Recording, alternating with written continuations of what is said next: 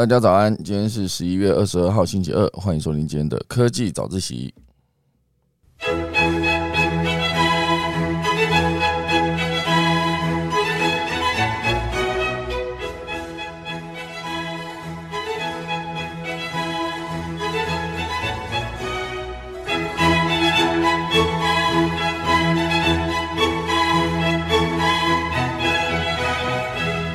好的，今天科技早自习第一大段会跟大家聊到一系列跟 Twitter 有关的消息啊，包括这个川普的 Twitter 账号啊，现阶段是复活的状态。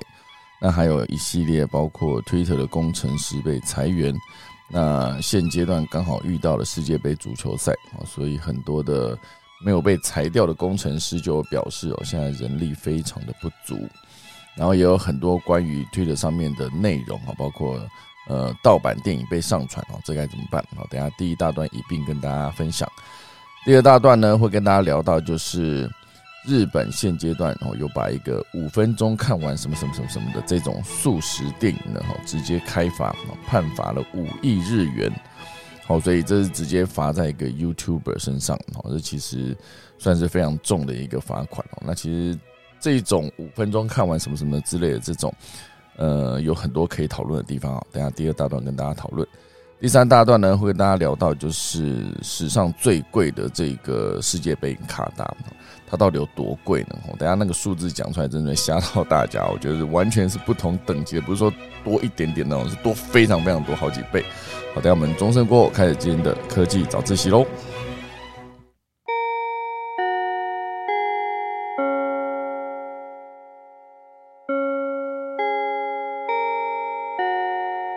好的，正式开始今天节目之前呢，先来跟大家聊一聊几则前面要聊的消息。好，就是包括台积电三纳米厂现阶段呢要前进美国。那张忠谋有表示，哦，这亚利桑那州这个扩大投资的这个厂，接下来五纳米之后呢，就会是三纳米。或是张忠谋在二十一号受访的时候表示。那当然，台积电现阶段还是会想要走一个方式，就是呃生产，好，就是有一些生产可以在别的国家。可是他们现阶段最新的技术呢，还是希望可以留在台湾去做研发。那原本呢，美国其实之前设厂啊是希望生产这个五纳米的这个晶片，可是现在突然间就只被直接跳成三纳米哦。显然可以见到美国政府呢对这个先进制程的野心哈，并不仅止于此。我觉得不只是五纳米，就是直接三纳米再往前，都是美国在晶片这个领域呢，希望再找回哦，他们曾经是晶片领域的领导者这一个角度。好，所以这就是呃，张忠谋有表示哦，台积电的三纳米厂即将前进美国。那第二个呢，会跟大家聊到就是双十一哦，你看现在是一一二二嘛，好，都是大概十一天前，这个双十一一年一度的购物节结束了。不过今年的双十一，好可以说是整个的买气非常的惨淡，那算是一个消费者说荷包都紧闭，哈，根本就不想在现在这个时间买。那以前当然是很多双十一的活动，包括还有一些演唱会啊、现场的一些直播啊等等，全部都有助于双十一可以把它的这个总销售额再拉高。好，所以双十一的零药现阶段是不是退烧了呢？而且这也是阿里巴巴跟京东哦两个巨大的购物网站首度哦，就是从双十一这个节日被创造出来之后，这两个呃阿里巴巴跟京东首度保密他们的业绩哦，所以这个其实呃业绩已经是一个不公布的状态，但是第一道不敢公布呢，还是只是单纯的想说保密一下，这个不得而知。可是至少呢，可以看到这是跟往年完全不同的一个做法。往年就是双十一就马上啊，十二点一过，马上就告诉你说，哎，几分钟破了第一个百万，几分钟破亿等等。然后一整天下来，哦，就是整个业绩累积起来那个数字呢，一定就是及时更新之外，到了隔天要一定大肆的宣传哦，就是在双十一当天到底成交了多少业绩。那其实早些年也有。跟大家聊过，呃，这不不确定是不是之前有聊到，因为毕竟去年也有经历一个双十一嘛。我就会讲到双十一的概念，其实很多人就是在呃先在自己的购物车中把东西选好，好，然后在双十一的时候送出去。那这样子就是可以得到一些优惠的折扣等等。双十一过后，因为毕竟双十一是很多人会有变成一种冲动消费，很多的一些商品放在那边呢，它其实感觉就是会让你特别想买，因为那个折扣的关系，或是它的额外的奖励啊，包括赠品啊，或是额外的点数，都会让很多人就直接很冲动就下单了。可是双十一过后，那个所谓的物流。就是会持续把货送到每个买家哦消费者的家里，可是逆物流也很常存在。就是我冲动消费完之后，发现哎，我根本不需要这个，或是在大量的货运到自己家里的过程中，因为这个双十一真的是非常大的物流量，很多东西又不小心摔坏了，那你就你想退嘛？哦，所以双十一过后。我虽然应该说双十一当天算它的那个数字哦，销售数字可以拉得非常高，可是双十一过后的所有的退货，呃，通常是没有直接跟双十一当天的业绩直接做挂钩，就是最终人家不会把双十一跟那个退货直接减掉来当做是这一届双十一的整个票房，也不能算票房，销售额所以我觉得双十一这个有非常多值得讨论的地方，因为这整个呃。销售趋缓，现阶段的阿里巴巴跟京东哦，就是对于业绩哦完全采保密的状态，我是有一点点看出一些端倪的感觉哈，所以今年双十一说不定买气真的是直直落了。好，那第三者呢会跟大家聊到一个就是呃团团圆圆哦，大家有听过团团圆圆吗？它是一个从大陆哦送来台湾的熊猫。那它来台湾已经十五年喽，哦，所以是在二零零七年就到台湾来了。哦，这个团团圆圆现阶段那个呃团团哦，就是在十一月二十一号过世了啊，十一月十九号哦，团团就是直接在呃动物园哦直接过世。那讲到团团，其实有可以回想到二零零七年那时候，这个熊猫被送到台湾来哈，当然它的。寓意很明显哈，就是之所以取这个名字哈，当时把这个熊猫送来台湾的那个对岸的领导人呢，一定有他自己想表达的意义哈，就是团圆嘛。那当然，现阶段中国送全世界的熊猫，其实算是一个变，几乎已经变成一个熊猫外交的概念了哦，因为中国之前就是会把熊猫送到其他的国家。然后来当做是一个主题外交，当然大多数的熊猫呢都比较难受到妥善的照顾，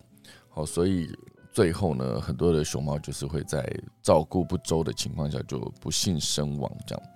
那以现阶段来说，中国对外馈赠的熊猫里面，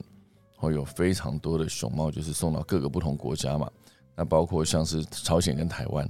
那原本收到最多的熊猫就是朝鲜哦，从以前到现在，他们获得了五只，这五只全部都是来自四川的这个宝兴大熊猫哦，所以这几只全部都在朝鲜的中央动物园。目前为止呢，就是这几只送到朝鲜的熊猫，其实好像也都过世了哈，就是。这个熊猫外交，那当然以团团圆圆来说，当时他送到台湾来的时候，二零零七年嘛，啊，其实我也正在全民最大党当服装道具哦，所以那时候就是出了一些包这样，因为我们要模仿这个熊猫嘛，那我因为自己就是在跑道具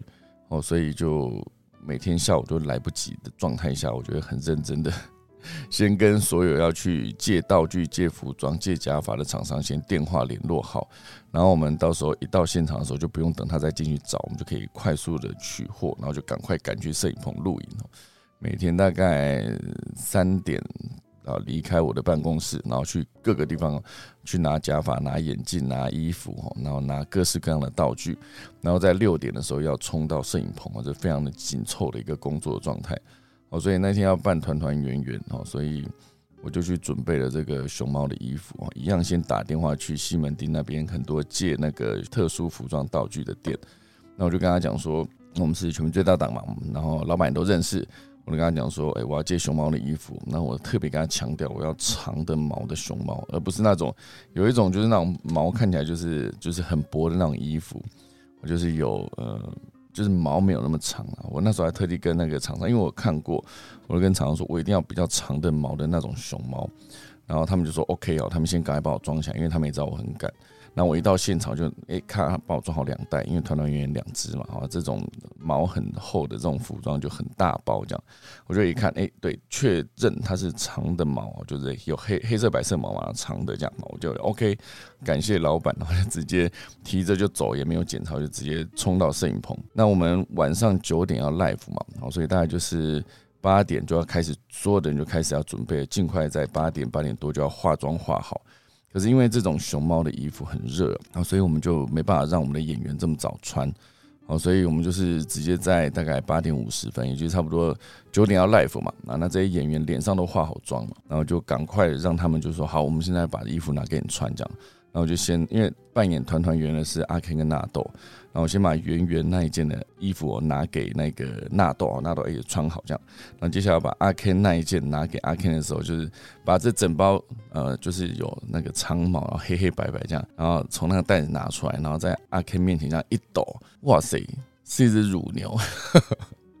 我那时候整场整个静默，你知道，从我们的化妆师。到我们的制作人，那时候我还不是制作人，那时候我还只是一个小服装道具，这样就是我，我把这件甩出来，然后我旁边那个 partner 要帮忙穿衣服那个 partner 一样，因为我们那时候两个人在跑道具，然后就一整圈哦，两个化妆师，一个一个服装，应该说一个发型，一个化妆，然后制作人，然后演员，然后包括那都在旁边，就是衣服这样甩出来那一刹那，所有人看到这是一只乳牛的时候，现场整个静默一分钟。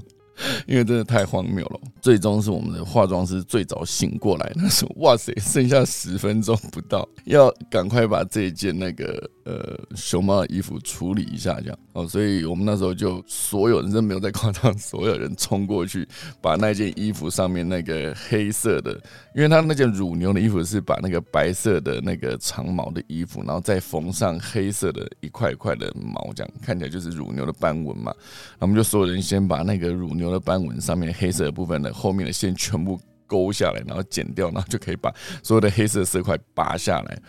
然后拔下来之后呢，刚好前几天就是因为要搭一个那个室内的场景，需要一个地毯，然后我们就买那个黑色长毛那种地毯。好，所以现在这时刻我们就拥有了一件全身白色的衣服，因为毕竟那乳牛衣服已经被拆掉了嘛，我觉得黑乳牛身上黑色不会被拆掉，所以我们就要拿那个很长毛那个地毯，那也没办法，就叫阿 Ken 赶先把那整件衣服穿起来，然后把那个黑色长毛那个地毯围在他肚子上一整圈，然后后面就别一大堆别针，别一排这样，然后。就让他们上去了，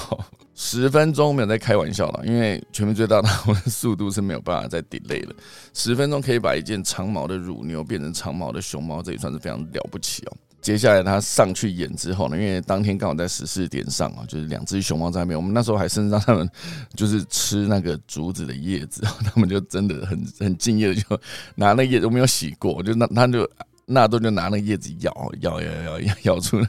很多绿色的汁哦，就竹子的叶子这样。然后这个演的过程中，因为很有趣嘛，那观众看了也很喜欢了，当天收视率还蛮高的。然后只是后来我录完影回到家就看那个 PPT，我每天每天都在看那个讨论嘛，然后就很多人说哦，今天团团圆圆真的太好笑了，然后就一直在肯定这个装扮这样。然后就一一连串的好评之后，就突然有一个好评写说：“哎，今天真的超好笑的。”可是不知道为什么，我觉得今天哪里怪怪的哦。然后底下也很多人就接着讲：“哎，对，今天确实好像哪里怪怪，可是又说不出来。”然后后来仔细看，哇塞，原来哦，就是那个熊猫，你知道，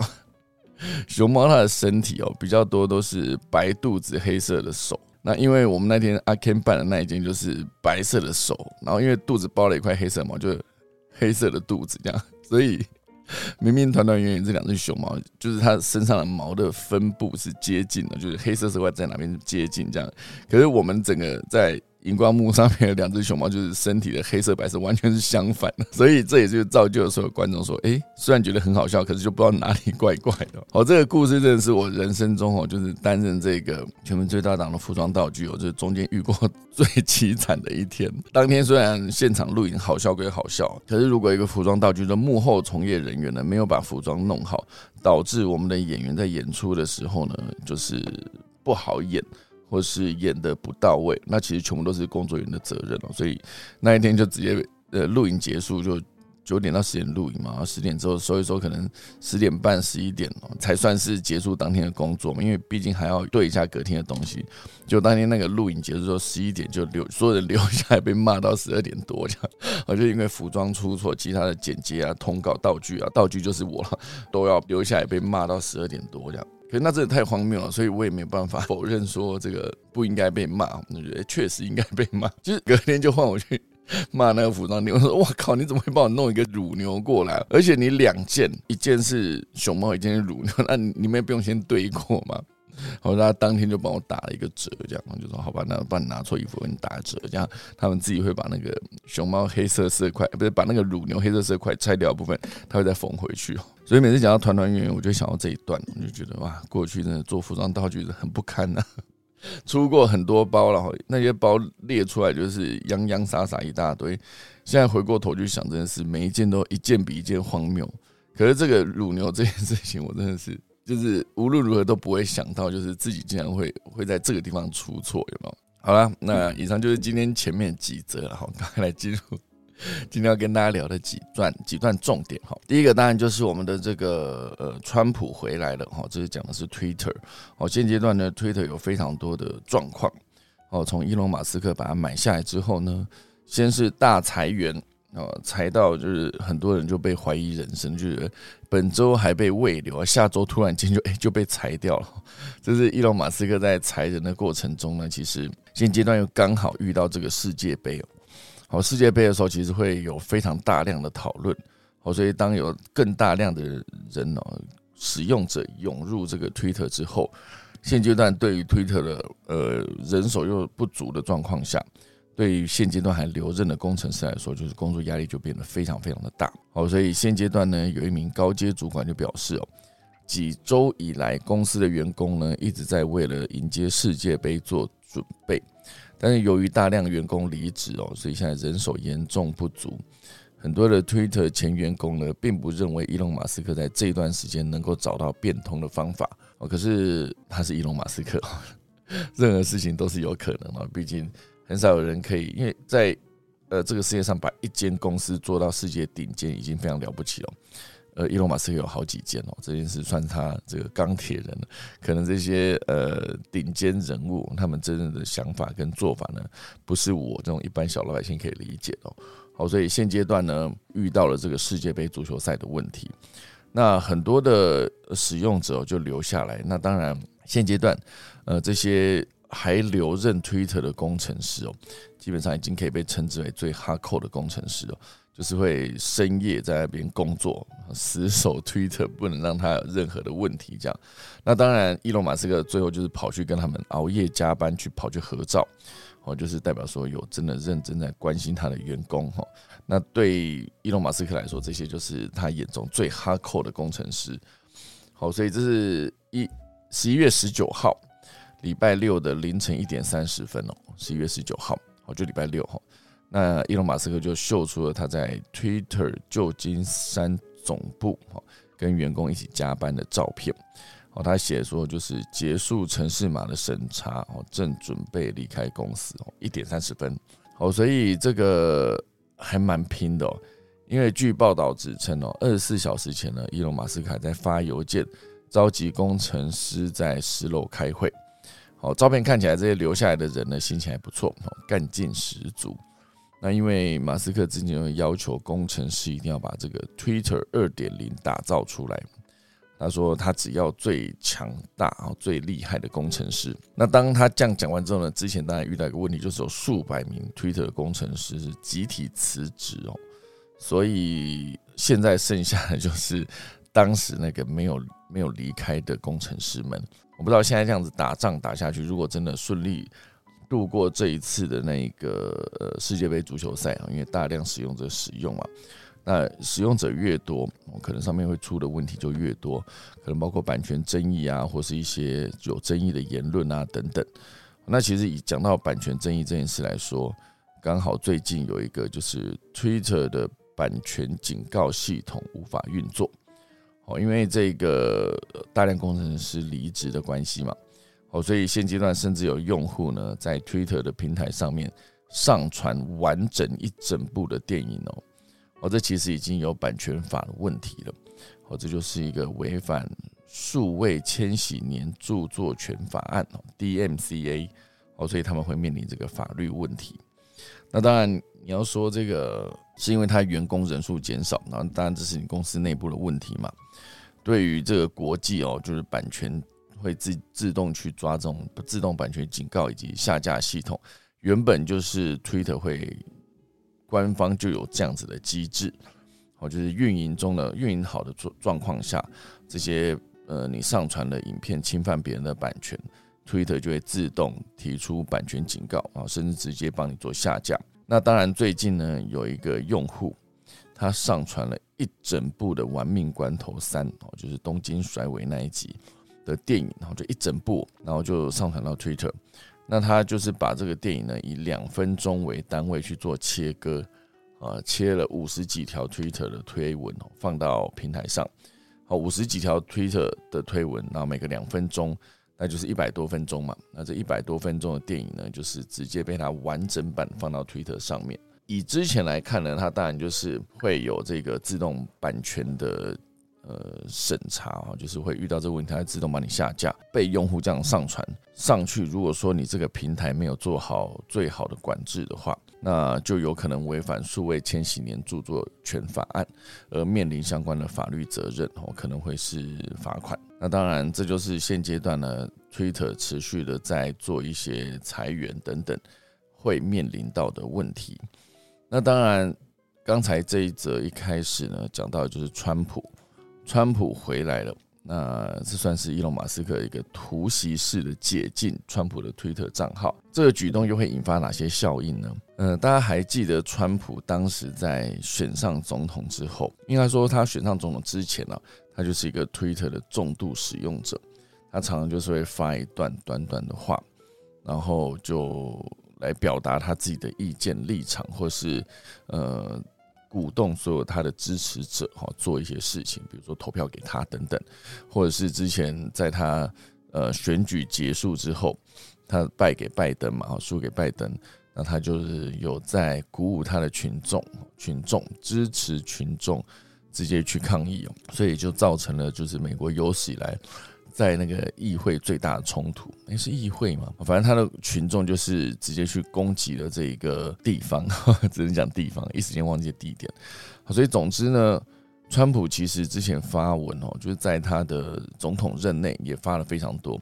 而且有些就是情绪性非常浓厚的字眼。有一个例子就是之前金正恩哦，当他研发出核弹之后，他就发言表示说，他桌上哈有一颗按钮。那这个按钮意思背后就是他有一个核弹的技术哦，希望就是全世界不要小看他，也不要欺负北韩这样。那当他这样子写了这个之后呢，呃，川普马上就看到这个金正恩讲话，就马上就发了另外一个文写说，我的桌上也有一颗按钮，而且比你的还大颗。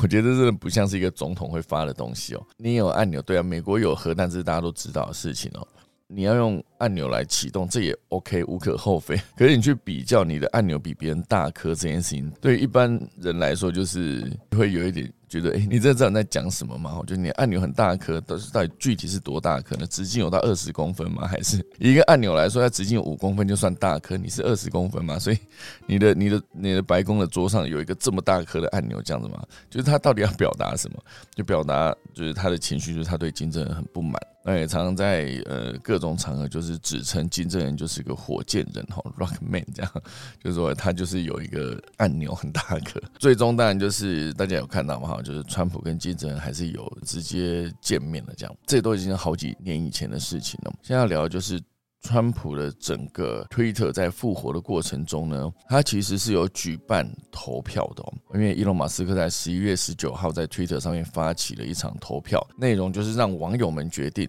是否应该恢复川普的账号。在经过一千五百万人投票之后。最终是以五十一点八比四十八点二哈来通过恢复账号的决议。我觉得一千五百万里面有五十一点八，差不多就是七百五六十万左右，或是七百七十万哦。就总之人也是非常多的，所以在伊隆马斯克发的这个投票确实是非常多人参与哦。然后他底下的这个呃留言回复。也是有一个千万、十万的二十二万、二十二万的发言的回复，非常高。哦，所以这是伊隆马斯克直接因为这个投票一千五百万人参与之后呢。然后就让川普的账号正式就地直接解封，所以现在呢，川普的账号就是被恢复。十一月二十号，伊隆马斯克就在推特上面预告，会在解锁川普的这个推特账号。几分钟之后呢，这个已经被冻结一年又八个月的账号呢，终于重见天日。尤其此时呢，距离川普宣布角逐二零二四年美国大选没有多久。这个 Twitter 账号解锁呢，就格外受到瞩目哇！川普二零二四又要再选一次喽，所以他这个人真是蛮蛮酷的。你说他二零二零啊，应该说二零一六年选上，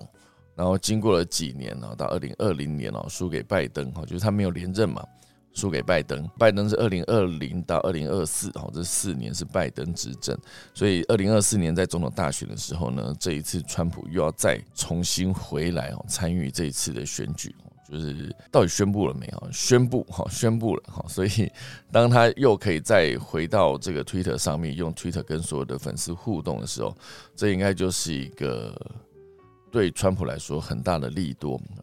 因为川普很懂得如何在网络上面哦，以他自己的名气跟声量呢，去做出对他有利的这些发文。那这些发文其实很多的。都可以直接为他后续带来更多的支持跟选票，确实蛮厉害的啊！所以这个当然就是马斯克直接办了这一个的呃，是否要让川普的账号回归的这个投票，好，一千五百万人参与，最终呢，呃，众人决定了五十一点八趴同意，好，四十八点二趴不同意。我所以其实蛮接近的，也不是说什么七比三这种七十趴比三十趴这种大规模的压倒性胜利，不是哦，真的很接近。所以代表说，确实也有将近一半的人是不愿意做这件事情，至少这一千五百万里面是有一半的人是不愿意这件事情哦，再次回来哦。所以总之呢，这就是现阶段 Twitter 整个的消息哦，就是好几则新闻，像刚这样讲已经讲掉了六则新闻了哈。好，那现在来进入到第二大段了。之前大家有看过古阿莫那种电影嘛？就是三分钟带你了解一个什么什么什么什么什么这样哈。那这就是呃素食电影这样。其实素食电影这件事情由来已久了，最早当然是我台湾有印象，应该就是古阿莫。可是我觉得在古阿莫之前，应该已经有人做过了。我就用很短的时间之内，然后比如说一部电影一百二十分钟，然后他用五分钟把这部电影讲完，我就会把重要的起承转合哦，关键转折点讲清楚。然后就可以让你感觉已经看完一部电影了。假设这部电影一百二十分钟，你就不用花一百二十分钟把这整个电影看完，而是依然能够看完这个故事。那这当然对于很多的，比如说我没有什么时间哈，或是我真的太忙了，或是我真的是觉得这部电影不知道好看还是不好看，那我就先看一下素食电影，再来决定我要不要去看原始版。那我在看素食电影的时候，因为这个在抖音上面非常非常非常的热络，就是有很多个账号，全部都是直接在讲这个，就是某某电影、某某电影这样的，全部都是用几分钟之内讲完一部电影，或者是好几个几分钟之内讲完一个影集哦。那影集可能有好几季哦，这样。甚至上次我就是看了一个，就是韩国的电影叫《智异山》。那就是全智贤继那个来自星星的你之后呢，再次有一个力作。那这一次全智贤就在戏里面扮演一个在山上面的山林守护员，然后他的移动速度异常的快，我觉得他爬山爬很快，然后还对很多事情的判断非常的精准。然后他整个的故事就是围绕他所在这个智异山啊，就是里面当然遇到一些灵异事件，或是一些所谓的。人性的丑陋冲突等等，因为一些利益的问题哦，所以会有一些杀人的事件等等，就把这整个戏大概十六集哈，所以这个十六集呢，我当时就是看到，哎，网络上竟然有一个版本，就是每一集大概是用五分钟讲完。所以他整个十六集就讲了两个小时多。这个作品哦，其实我一开始在看第一集，我是在 Netflix 上面看了。我在看第一集的时候就觉得，诶，这应该后面想要铺一些，就是嗯，跟人性有关啊，这些丑陋、阴暗面这种等等的东西。那当然，在看完第一集的时候，发现，诶，它的剧情确实做的蛮紧凑、紧凑的，而且整个过程就是之前好像也跟大家聊过了。就把韩国的这个美景拍得非常漂亮，不管是空拍还是在呃各个地方的特写等等哦，全部都是让大家觉得哇，哎，韩国这个地方真的蛮漂亮的。那我这时候就想到说，其实台湾的山真的也是很漂亮哦，就是如果也可以有一个从这个，因为我觉得我觉得从山林呃守护员护林员哦。那当然，台湾应该也有这样子的类似的职业，就是从这个这个职业出发，然后去记录他们的工作日常。但我觉得每个工作都会有一些，嗯，你会觉得意想不到的那个啊，真讲的，你们工作会遇到这种事啊？就像服务业，你会遇到各式各样。在我最早做空姐忙什么时候，我就发现，哎，这些空服员呢，很常遇到一些。就是哈，你在飞机上真的有遇过这种事哦？真的这种事情，呃，我觉得从职业角度出发去看，带到这个，比如说山林守护员去带到他山上的美景以及山上会发生的这些诡异的故事等等，它是一个非常棒的一个切入点。再回到这个素食电影来讲哦，就是你可以用短的时间之内呢看完一个，你可能第一你可能没什么时间，第二你可能没什么信心。我觉得这个作品你可能会觉得，嗯，好像想看又好像不想看。这时候你现在就是有一个选择，可以去看这些什么五分钟看完什么什么的电影啊，或者是或者是半小时让你看完什么什么影集这种。那当然这一种作品呢，我觉得站在内容创作者的角度，我自己就内容创作者嘛，我就想说。我做一个影集，或者我做一个电影，一定是有我自己安排的起承转合，就是自己非常认真的去铺陈的一个一个做法。那很多都会被这些这种很短的几分钟看完这种什么电影的这种速食做法，我直接就是打破，就是铺陈了老半天，就哎你你就是很快速就把那个结局讲完了，那大家观影的乐趣就消失了哦。就像之前最早那个灵异第六感。哦，他整个电影演完后就告诉说，片尾就直接上字幕，就是就是你请不要把结局告诉他人哦，以免影响他人的观影乐趣。哦，类似这样。那现在这种五分钟、三分钟讲完什么什么电影的这种做法呢？其实它本身就存在一个很严重的问题，就是版权的争议哦。就你到底有没有就是呃遵守人家的著作权法？毕竟这个影像都是人家拍的嘛。你要讲什么几分钟看完什么时候，你一定要去拿到这个电影的。画面哦，可能直接把声音抽掉，然后可是画面是必须要留着，不管是静态还是动态。可是当你一旦使用了这些的画面，然后没有得到所有的版权的授权的时候，其他都是侵权哦。现阶段呢，日本就有片商提告这些损害的赔偿。那在十一月十七号。日本就裁定哦，合并判赔五亿日元哦，就是直接把三名这些 YouTuber 因为未获授权使用电影画面，加上这个字幕跟旁白都有编辑，直接就变成这种短版的电影暴雷。那当然，这种速食电影呢，也可以对这些 YouTuber 们带来非常丰厚的广告收入哦。所以现在日本就是认真的去思考如何处理这些速食电影，因为它违反了著作权法哦。所以有罪定验的案子中，这个被告的三个人呢，有一个被告是在海外哦，还没有开始审理，剩下的呢就是直接被裁罚。那当然，这个罚的状态就是以一个故意侵害著作权为由。那就会要求他们做赔偿，所以当然也有律师要求这个赔偿一定要很重，因为才会有后来的遏制的效果。不然如果说你被抓到就罚那一点钱，可是我因为这个影片创作出来之后得到的点击全部都换成了我的广告点击拆账，那当然我就会持续不断的做下去哦。所以现阶段就是整个有日本的大型片商东宝及日活等几间公司。共十三间的片商去做球场，所以最终球场金额是五亿日元。很多的 YouTuber，就是直接做这样内容的 YouTuber，在日本就会直接面临罚款的状态。当然，这一切在抖音上面好像都还没有一个规范啊。毕竟那些什么毒舌电影这种频道，它都是有非常多的点击跟观看哦，这是无可厚非。好，所以总之呢，去看这样子的内容。你必须确定你看的这个创作者他是真的有取得影音的授权，大部分都是没有了，因为毕竟那些版权授权其实都非常的贵，好，所以你要真的取得授权，然后去做这样子的影片，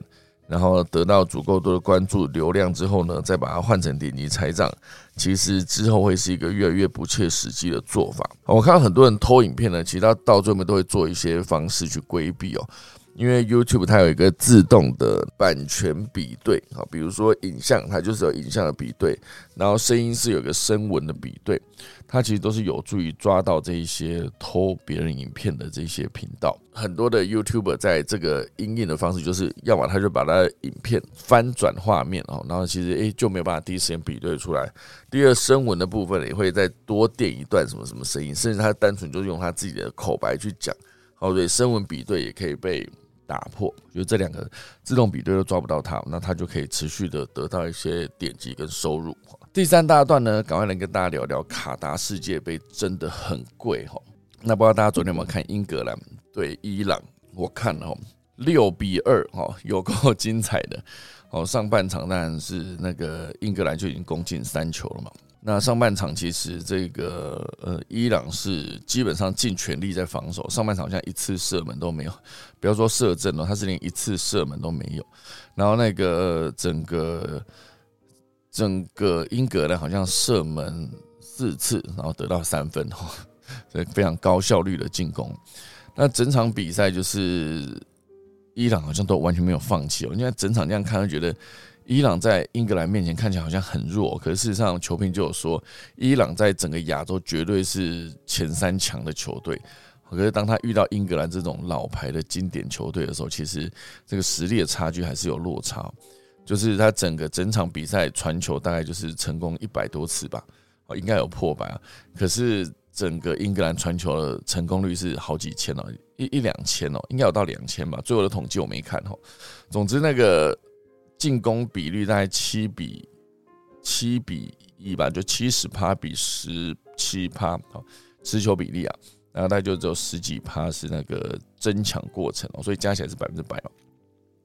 这整场比赛下来，伊朗哦就是完全上半场都在防守，下半场他们就开始去进攻，开始去进攻之后就哎终于踢进一球，然后因为他就开始进攻，就把防守变得更薄弱啊，所以后来英格兰又再进了三球。所以整个最终就是六比一到了最后，然后在最后呃加时哦，伤停补时结束之前了，下半场伤停补时结束之前，就是有一个禁区内的犯规，所以伊朗得到一个宝贵的十二码罚球踢进，好，所以最终就是六比二结束这整场比赛，算是不能讲到你来我往，可是伊朗的防守确实也是非常的精彩。而且比较衰的是，伊朗的门将一开赛没多八分钟他就受伤了，然后就直接下场。好，所以就换了一个门将上来之后，也许他稍显经验不足所以前几次吊球都会变得有一点觉得有点冤枉。好，好，那快速来讲一下这个为什么是史上最贵呢？哦，这一次卡达到底花了多少钱？哦，卡达花了二二九零亿美元。哦，大家讲两千多亿，很贵，对不对？可是你不知道它到底有多贵，我们可以拿前几届来说，卡达这一届二零二二零二二是二二九零亿，对不对？上一届俄罗斯他花了一百一十六亿，然后再前一届巴西二零一四巴西花了一百五十亿美元，再往前二零一零南非花了三十六亿，再往前二零零六德国花了四十三亿，再往前二零零二的日韩合办总共花了七十亿。再往前，一九九四年啊，一九九八年的法国，哦，那时候就是花了大概二十三亿。那再往前的，一九九四，美国花了五亿，哈，没有半个破千的，真的是差很多。所以你说从二零呃，应该说一九九四年一路到二零一八年，把它所有的加起来，过去七届全部加起来，再乘以五点二，才能达到二二九零亿。所以你就知道这一次卡纳到底花到多少钱了。怎么会这么贵？二二九零亿这是不能在开玩笑的。过去七届花最多钱就是巴西，巴西花了一百五十亿，已经是非常非常贵哈。因为什么什么俄罗斯一百一十六亿，甚至最早的一九九四年美国只花了五亿美元哦去办这个世界杯。好，所以这次卡塔真的是非常非常的贵哦。之所以会这么贵，是因为它的气候太热哈，五到十月的夏季的气候太热哈，所以。他们为了在十一月比赛，一样装了空调，装了一大堆的冷气，哈，因为真的太热。那当然，这次因为他那个时间也不是像以往的六七月，而是移到了十一月，而撞到很多那个联赛的时间。那这一次卡达为了增加更多的球员来哦，所以他就是把奖金再提高，冠军球队将获得四百啊四千两百万美金，啊，比二零一八年的冠军多了四百万美元哦，其实创已经创下了历史的最高纪录哦，亚军三千万哦，季军两千七百万哦，都是非常高。那他花了这么多钱，到底能不能回本呢？还有他的钱都哪里来呢？哈，主要就是卡达本身就有钱哈，所以他们中东产油国，因为这是首次在中东国家去做世界杯的举办，而且卡达的石油、天然气都非常的，像它的天然气储量全球第三，原油储量全球第十四，等等，这些其实都算是它的家底非常丰厚。那以他花了两千两百九十亿，他可以赚回多少钱呢？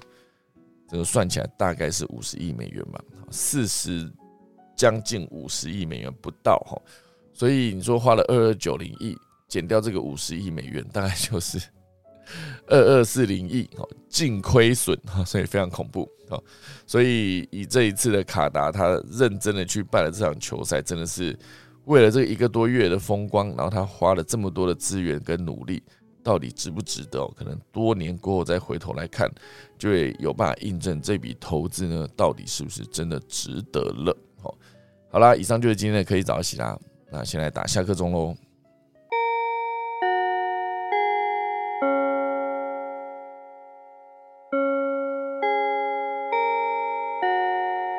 好的，今天感谢大家收听啦。我们现在分享一下农民历，好吧？刚刚没有讲。今天呢是十一月二十二号星期二哦，一一二二。今天也是农历的十月二十九号，好，节气到了小雪喽。今天是小雪的开始哦，昨天还不是，昨天还是冬啊，昨天还是立冬哦，今天正式进入小雪哦。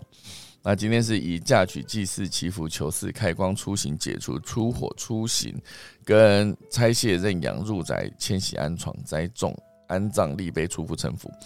即纳畜牧养、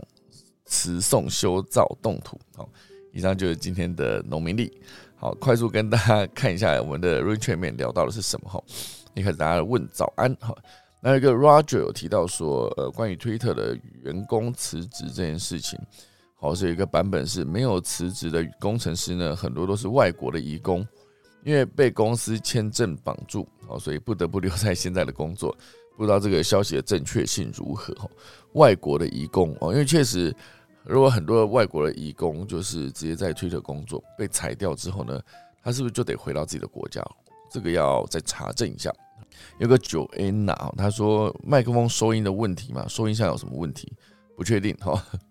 好，那对《智异三》是个韩剧，不是电影。刚刚讲成电影了。昨天的比赛确实两队都很有运动家精神。真的，伊朗昨天那一场球确实踢得非常的好，我觉得我真的觉得很好看。就他都完全没有在放弃的，就是面对一个这么强大的对手都没有在放弃。而且在他们那个小组里面，本来英格兰就是被预定有可能会出现了，所以对于这个呃伊朗来说，我觉得尽力把它踢好。他真正的目标就是到时候要跟美国，就是如果他能击败美国啊，击败因为另外一个哎，另外一队是什么？三个字，威尔斯吼。就是四四个球队在同一啊，四个国家在同一个球队。哎，不确定美国跟威尔斯后来踢的怎么样，应该来看一下他的比赛结果。然后对啊，今年阿根廷应该也是蛮值得期待的。还有今年英国要把世界杯献给已逝的英国女王。好，哦，昨天威尔斯跟美国踢到一比一平手。哦，所以在积分来看的话，英格兰已经三分了。然后呃，那个。呃，伊朗目前还是零分，好，所以美国跟威尔士都平手吧，所以应该是各一分的积分吧。我觉得很好奇这一组出现的会是谁啊？有可能是美国跟伊朗要在抢这个英格兰之外的一个席位，好，所以今年也确实是蛮精彩的，就希望大家有空可以去看一下。好，以上就是今天的科技早自习啦，那感谢大家的收听，好不好？等一下就准备来打下课钟喽。